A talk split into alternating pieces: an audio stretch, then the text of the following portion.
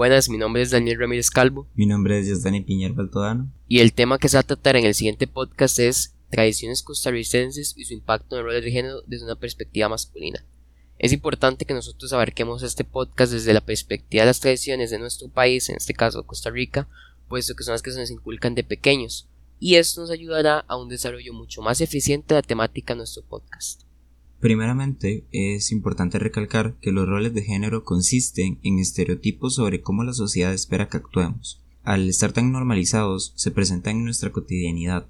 Por ejemplo, en lo que respecta al trabajo, este, me gustaría abarcar lo que sería la temática de la brecha salarial, el caso del hombre y la mujer.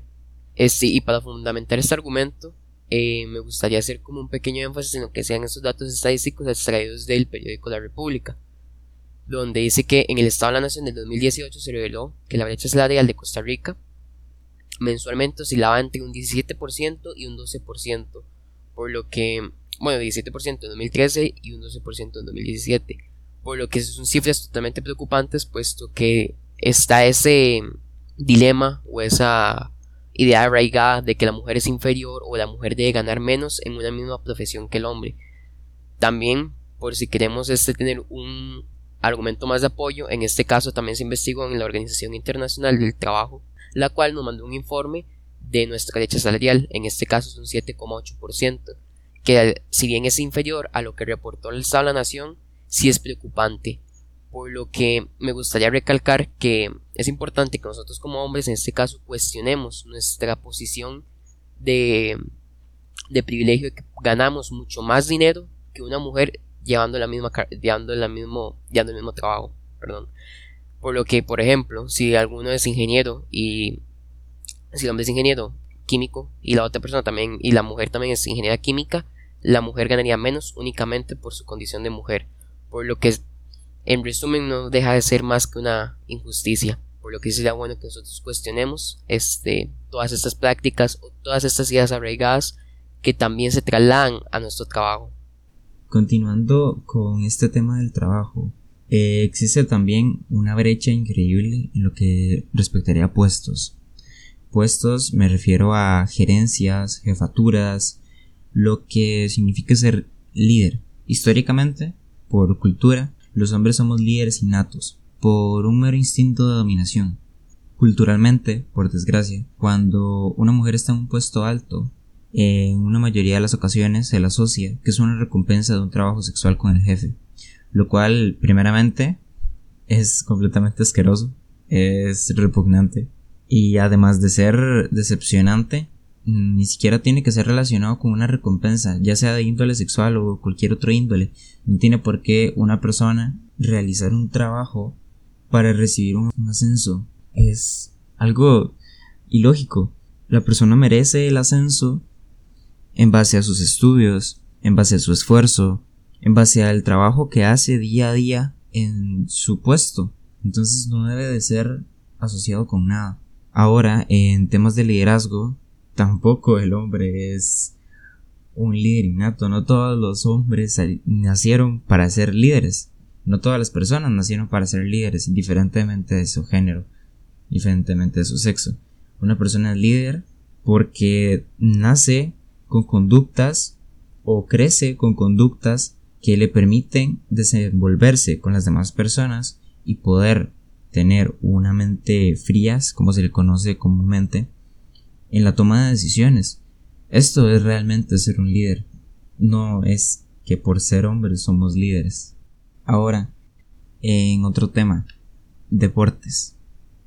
En los deportes existe igual brecha salarial que en cualquier otro trabajo. Incluso es más notorio, ya que en cualquier selección, por ejemplo a nivel nacional, es muy, muy popular la selección de fútbol masculina. Es la más apoyada, es la que logra más audiencia en general, la que tiene más fans, más público en general. En cambio, la selección femenina es completamente apartada. Sinceramente, desde una opinión joven, escucho súper poco de lo que es la selección femenina de fútbol. No hay reportajes, no hay noticias en las televisoras nacionales se les habla súper poco sobre ellos. Y eso sucede en cualquier otro deporte. Por ejemplo, en el tenis sucede exactamente lo mismo. Tal vez no es tan notorio, pero el circuito femenino igual es opacado y esto sucede en, como, acabo de mencionar en cualquier otro deporte. Siempre en los deportes es opacado la selección femenina y es súper apoyada la selección masculina. También existe como dato, existe un deporte el cual es el fútbol americano. El mismo mantuvo uniformes completamente sexistas para el equipo femenino. Bueno, primeramente este, estoy totalmente de acuerdo con lo que decía el compañero anteriormente. Este es un hecho que en la escena de fútbol costarricense a la liga femenina están totalmente opacadas en lo que son los medios, recibe mucho menos apoyo y la masculina es como la más hegemonizada, la que más se apodera de los medios, por decirlo de alguna manera. En mi caso sí tengo una experiencia un tanto distinta con lo que es el fútbol, bueno, los deportes en sí que la temática. Me gustaría como hablar un toque más de ella con una experiencia más personal para que así nosotros podamos tener una perspectiva también más personal, no perspectivas como tan generalizando al grupo de los hombres, sino lo que también puede sucedernos a cada uno de manera específica. En mi caso, este, uno de ellos era como el gusto obligatorio por el fútbol de que uno nace, entonces tiene que, como es cultura, uno tiene que compartir cada partido con la familia, le tiene que gustar un equipo, tiene que ser del mismo equipo que la familia, y es ese gusto desenfrenado por el fútbol, puesto que cuando llegaba un familiar o algo así, y entonces, por ejemplo, un tío me dice, usted es morado manudo, que así se le conoce a los equipos costarricenses, Saprissa y la Liga Alajuelense. Este, entonces ya ahí empezaba la plática de una vez este, con lo que era el fútbol y de todo. Y era un poco desilusionante para ellos cuando uno decía, no, a mí no me gusta el fútbol no disfruto verlo. Porque es costumbre, es como, como que les choca con el sistema, por decirlo de alguna manera, de que, lo, que uno sea hombre y no le guste el fútbol. Lo mismo sucede en la escuela y de todo, que ya se cierran como a compartir con uno si no, si no pueden hablar de lo que es el fútbol. Bueno, adentrándonos un poco más en lo que sea el otro subtema, en este caso familia, este, me gustaría abarcar un poco lo que sea el concepto de ser el hombre de la casa, el cual es una idea patriarcal totalmente arraigada en las familias de que el hombre es el que manda, el que hace los trabajos más fuertes, el que aporta cualquier medio económico, etc. Pues me gustaría enfocarlo un poco más en lo que sería los trabajos de la casa, lo que es como mantenimiento. Y conectándolo como con experiencias de lo que fueron los deportes, este, me gustaría hablar como en este caso de que uno desde nacimiento al igual que es con el fútbol, que uno lo comparte y debe amarlo y todo por ser hombre. En este caso también hay como tareas que uno tiene ya una vez porque uno nació como hombre, que aquí es donde sale el concepto de ser el hombre de la casa. Por ejemplo, si hay una tubería que se avería o algún bombillo o alguna pared o algo así, hay algún daño, alguna parte de la casa, es importante que la única persona que lo haga es que sea el hombre. ¿Por qué? Porque tienen una visión nuestra de que nosotros somos más fuertes y que la mujer no puede hacer esas tareas cuando es totalmente falso. Si los dos tienen el mismo conocimiento, la tarea, ambos pueden aplicarla. Pero existe esa idea arraigada que al fin y al cabo es una falacia de que el hombre es mucho más fuerte que la mujer y estas tareas son para el hombre y eso está totalmente mal. Por lo que a veces los padres, en este caso, le enseñan nada más al hijo cómo arreglar una tubería, cómo arreglar una pared, etc. Y a la hija le enseñan otras tareas que no son al caso, como lo que es para hacer la cabecilla o algo así. Lo cual también es un concepto erróneo porque en una familia todos son mismo trato y todo, entonces no debe haber cabecillas. Y esto, el concepto del hombre de la casa, como se mencionó, es algo totalmente patriarcal e irrelevante, nada más porque nosotros somos hombres llevar a cabo tareas pesadas. Con respecto a lo que mencionaba el compañero, de que el hombre tiene que ser fuerte, el hombre tiene que ser de esta manera, etc.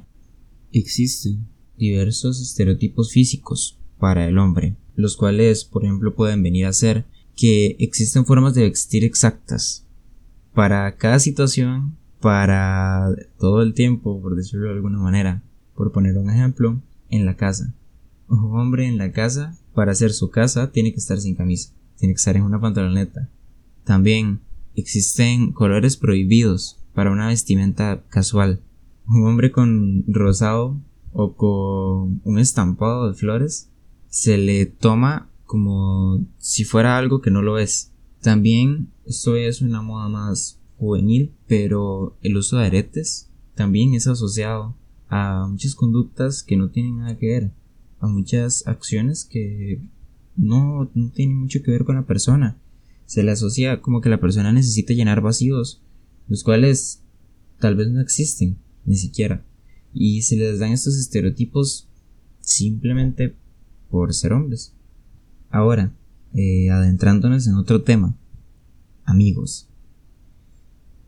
En un grupo de amigos, la forma más común de relacionarse y entretenerse incluso es a base de la violencia física. Y tal vez suene muy impactante decirlo de esta manera, pero es lo que sucede.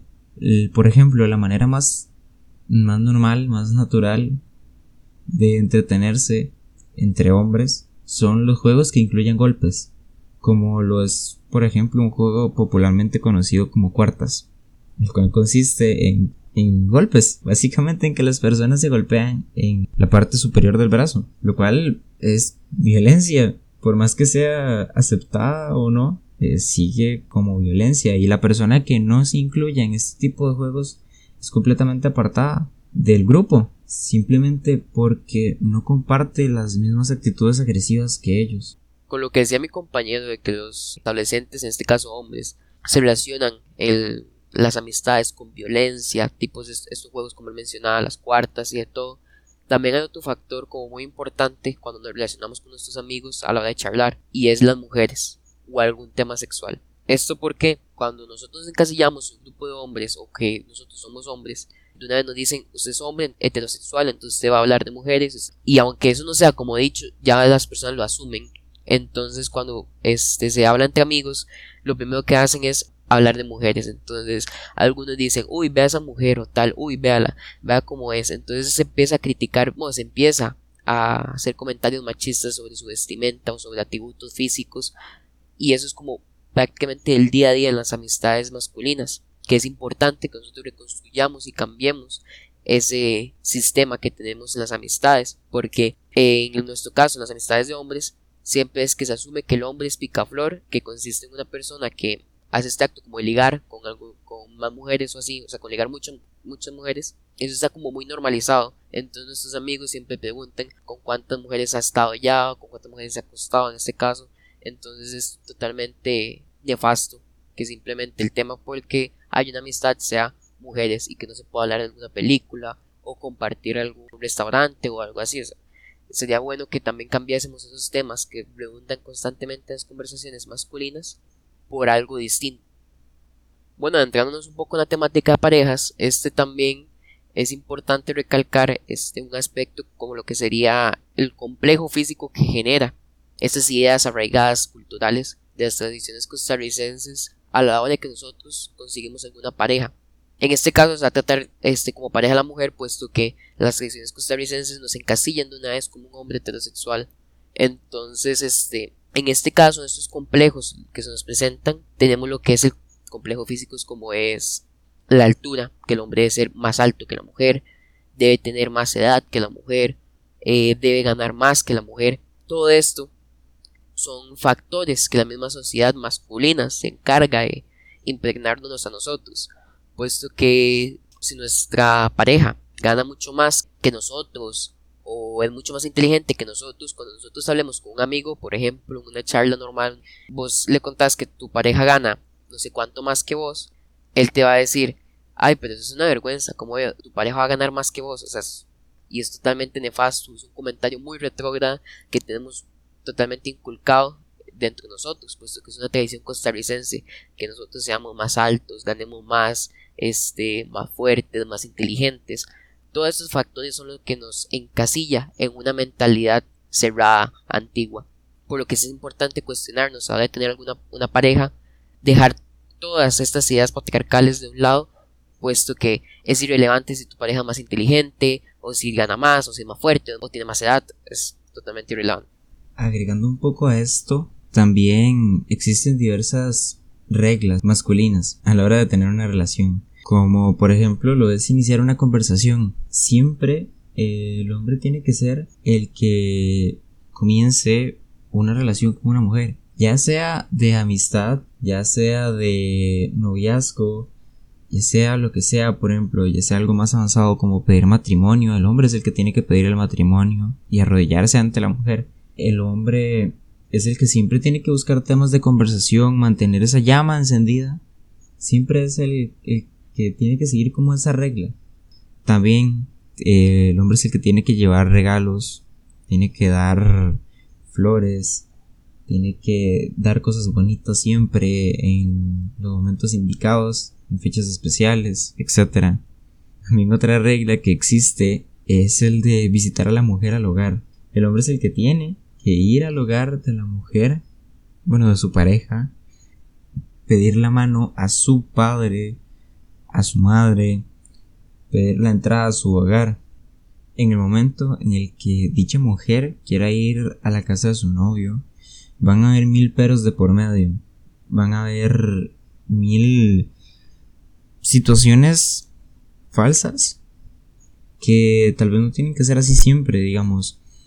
Siempre se cree que en el momento en el que el hombre lleva a la casa a su, a su mujer, a su pareja, ya es porque van a mantener relaciones sexuales, ya es porque él va a hacer diferentes cosas que tal vez no siempre es así y simplemente se va a estar a como se está el hombre en la casa de la mujer.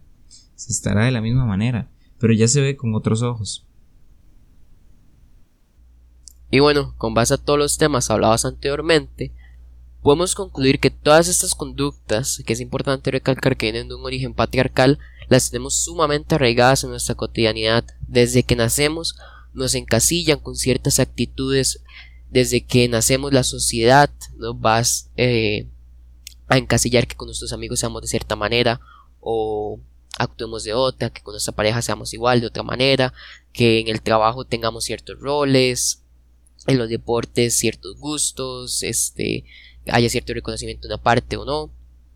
Todo esto va a este, contribuir a que se sigan replicando todos esos estereotipos, todos esos roles de género, tradiciones que son sumamente retrógradas en nuestra sociedad y solo nos sirven para atrasarnos en nuestro avance. Además, es importante que recalquemos que esta misma cultura que los costarricenses ideamos y que no solo de Costa Rica también, esto pasa en todos los mundos, pero como nosotros somos costarricenses queríamos mostrar nuestra experiencia en Costa Rica, este, es importante recalcar que esta cultura que nosotros estamos creando nos hiere de manera integral lo mismo que creamos es lo que nos ayuda a que nos retrasemos y que nos hiera, puesto que son prácticas, esquemas que muchos de nosotros no vamos a cumplir y por eso nos marginan de la sociedad a veces. Por lo que seríamos cuestionarnos y plantear bien nuestras ideas a la hora de que nos relacionemos o estemos con alguien o hablemos sobre algún tema en específico.